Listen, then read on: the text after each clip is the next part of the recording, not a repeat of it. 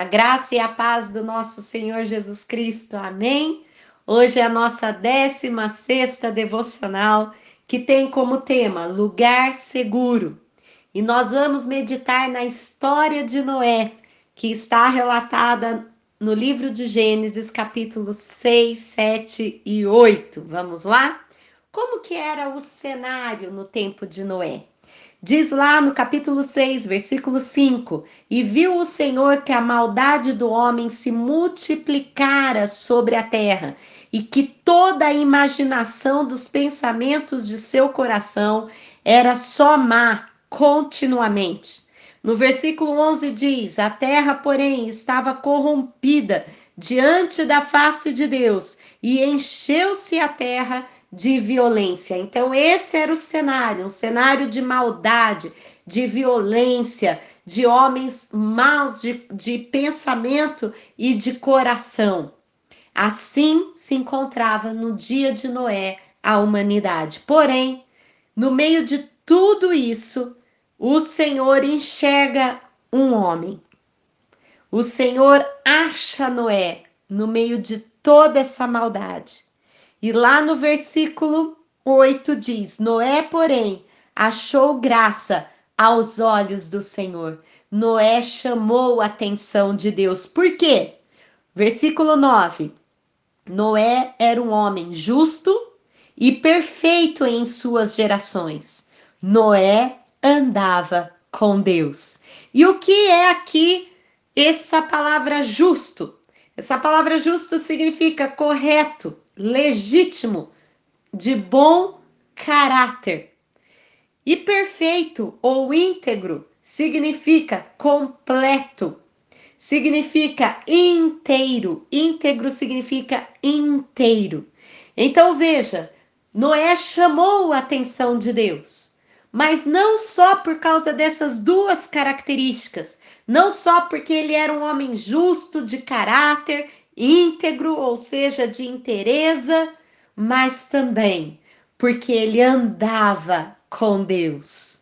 Noé andava com Deus, ele tinha desejo de intimidade com Deus, ele tinha desejo de estar aos pés do Senhor, de ouvir o Senhor, de ouvir a voz de Deus.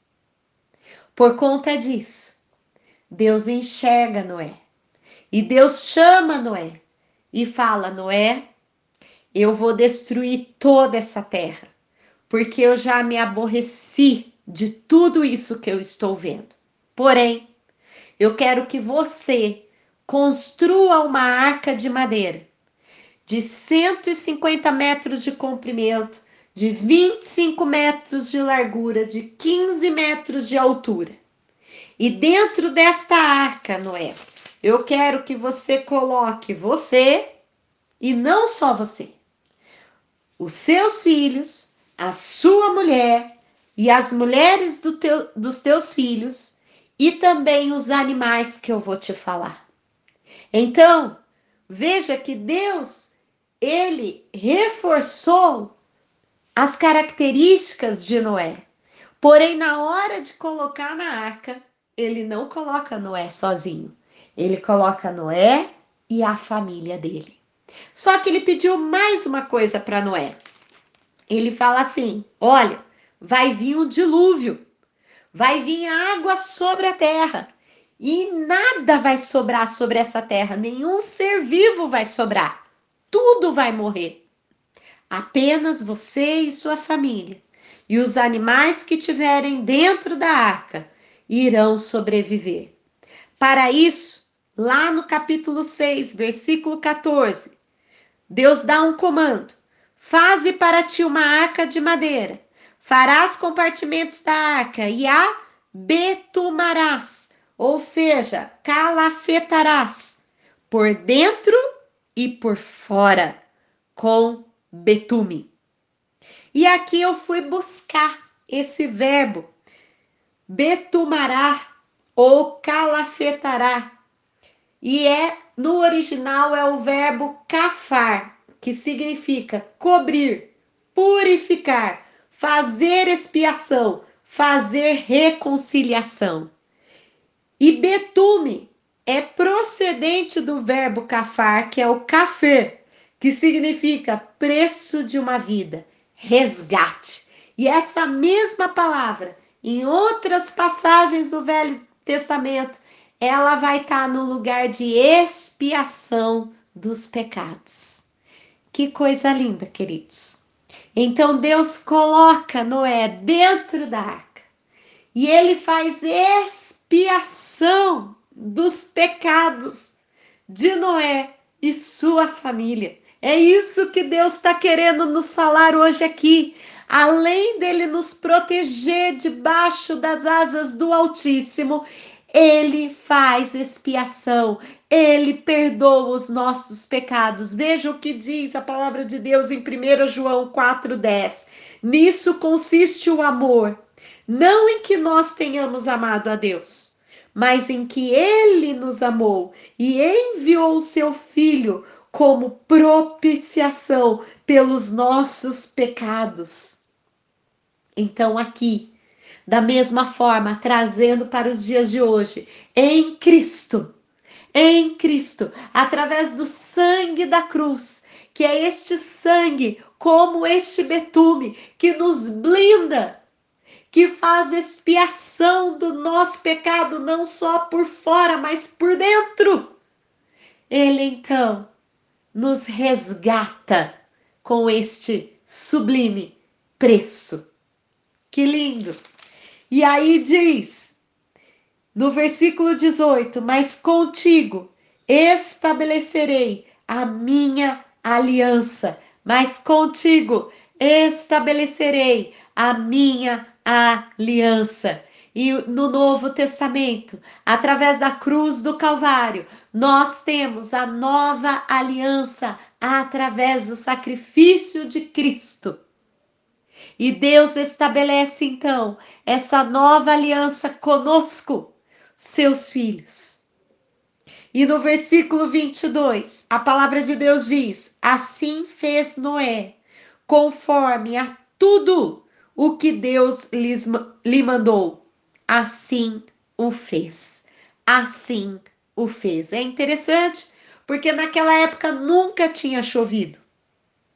Imagina Noé no meio daquele povo corrupto, construindo aquela arca enorme. O que Noé não ouviu, o que os seus filhos não ouviram, porém ele foi persistente. Ele fez o que Deus pediu para ele fazer. Sabe por quê? Porque quem anda com Deus ouve a voz de Deus. Não há confusão. Ele sabe a voz de Deus, por mais que pareça contrário a tudo e a todos. Se Deus mandou, ele segue. E aqui eu gostaria de chamar uma atenção, a atenção de vocês. Quando Noé recebe essa ordem de Deus para que ele construísse a arca, Noé se limitou a construir a arca. E muitas vezes na nossa jornada, nós não nos limitamos a fazer o que Deus nos pede para fazer. Por isso que muitos de nós estamos sobrecarregados estamos cansados, estamos desanimados e pode até ser que estejamos com um sentimento de incapacidade. Mas hoje eu gostaria que vocês parassem e vocês refletissem e perguntem para Deus: Deus, o que é que tu queres que eu faça? Eu estou fazendo exatamente o que o Senhor deseja que eu faça e o Senhor vai responder, porque alguns de nós temos feito aquilo que Deus não pediu para fazer. E eu quero ir até um pouco adiante. Alguns de nós temos tentado fazer a chuva cair, o dilúvio acontecer, na boa intenção, na boa intenção, achando que estamos ali realmente fazendo o melhor? Sim, mas eu gostaria de dizer para vocês que a chuva e o dilúvio é trabalho e é papel de Deus e não seu.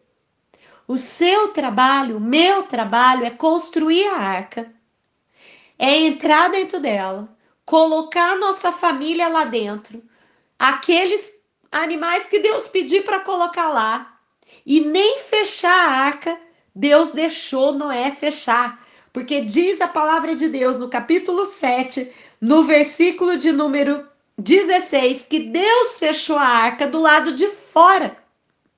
Porque Deus conhece a nossa natureza humana. E Deus fez isso por proteção a Noé. Por proteção a Noé. Para que ninguém pudesse virar para Noé e falar: abre essa arca. Sabe por quê? Porque não deve ter sido fácil dentro da arca. Como será que era viver com todos aqueles animais? Vocês acham que aqueles animais não faziam as suas necessidades? Como que era o cheiro lá dentro? O barulho lá dentro? Não tinha janela, não tinha ar condicionado. Como que era dentro daquela arca? Porém, Noé obedeceu. E Noé fez aquilo que Deus o capacitou, porque quando Deus nos demanda alguma coisa, Deus vai nos capacitar. Talvez Deus não tenha capacitado alguns, porque não é o nosso papel fazer algumas coisas que estamos querendo fazer. E que hoje, em nome de Jesus, o Senhor te revele aquilo que é para você fazer e aquilo que não é para você fazer, que é para o outro fazer, e aquilo que é de Deus, que não é nem seu, nem do outro, mas é de Deus. É Deus que fará. Outra coisa que eu gostaria de chamar a atenção, no capítulo 7, no versículo de número 10, diz: E aconteceu que, passados sete dias, vieram sobre a terra as águas do dilúvio. Então, veja, ele entrou, Deus fechou a porta da arca do lado de fora. Aquela arca estava toda betumada. Ele estava lá dentro com os animais, com a sua família, só que o dilúvio não aconteceu de imediato. Demorou, demoraram sete dias. E aqui muitas vezes a gente tem a promessa, a gente já construiu a nossa arca, a gente já entrou, Deus já fechou, nós estamos lá dentro, mas a gente ainda não vê o dilúvio, a chuva, a abundância. Porque nós estamos no período da espera, no período dos sete dias. Sete aqui simbolicamente. Eu não sei hoje em que estágio você está na sua vida, nas promessas de Deus. Eu não sei se você está no primeiro estágio, quando Noé ouviu, ouviu o que Deus faria. Eu não sei se você está no segundo, que você já entendeu o que é para você fazer e você está construindo, você está em construção. Eu não sei se você está no terceiro, que já está pronto, você já está lá dentro, mas você está num período de espera. A chuva não vem. Eu não sei se você está já no dilúvio. E aqui também é um momento difícil. Você está lá dentro e o dilúvio está vindo. O dilúvio está vindo, mesmo você sabendo que Deus é contigo, que Deus prometeu não te abandonar, que Deus te diz: não temas, eu sou contigo, mesmo você sabendo que o dilúvio era apenas 40 dias, mas parece que é uma eternidade. Lembra quando falamos somos mais que vencedores? Por quê? Porque nós já sabemos o final dessa história. Mas é difícil passar pelo dilúvio. É difícil ficar dentro daquela arca com toda aquela circunstância. Mas talvez você esteja nesse momento. Mas eu quero te declarar: o dilúvio vai passar. Deus vai abrir a arca. E é por cima que nós vamos sair, porque diz que saiu era a tampa da arca. E nós vamos descer e nós vamos contemplar uma nova terra novos céus. E nós vamos estabelecer um altar para o Senhor de adoração, de agradecimento. Senhor, obrigado, porque o Senhor não só me salvou, mas o Senhor salvou a mim e a minha casa, e aqui eu estou para te adorar, para render graças ao teu nome. Louvado seja o nome do Senhor. E que o Senhor, nesse dia, estabeleça a aliança com você, assim como ele estabeleceu com Noé. Ele promete a nós a nova aliança em Cristo Jesus. Amém? Glória a Deus por essa palavra. E nós vamos continuar no nosso desafio a construir o nosso caderno. E nesse caderno agora, você vai anotar o versículo que te chamou mais atenção. Anote o versículo do dia e também os pedidos de oração. Você pode ter as últimas folhas para pedidos e agradecimentos, ou ter um caderno à parte, aonde você anota os pedidos, deixa sempre uma ou duas linhas embaixo, porque virão os agradecimentos. E com o tempo você vai relendo esse caderno e você vai relembrando quantas maravilhas e bênçãos o Senhor tem feito em sua vida e na vida da sua família. Amém? Tenham todos um excelente dia. Não temam, continuem olhando para o alto, que é de onde nos vem o socorro. O nosso socorro vem do Senhor, que fez os céus e a terra. E até amanhã.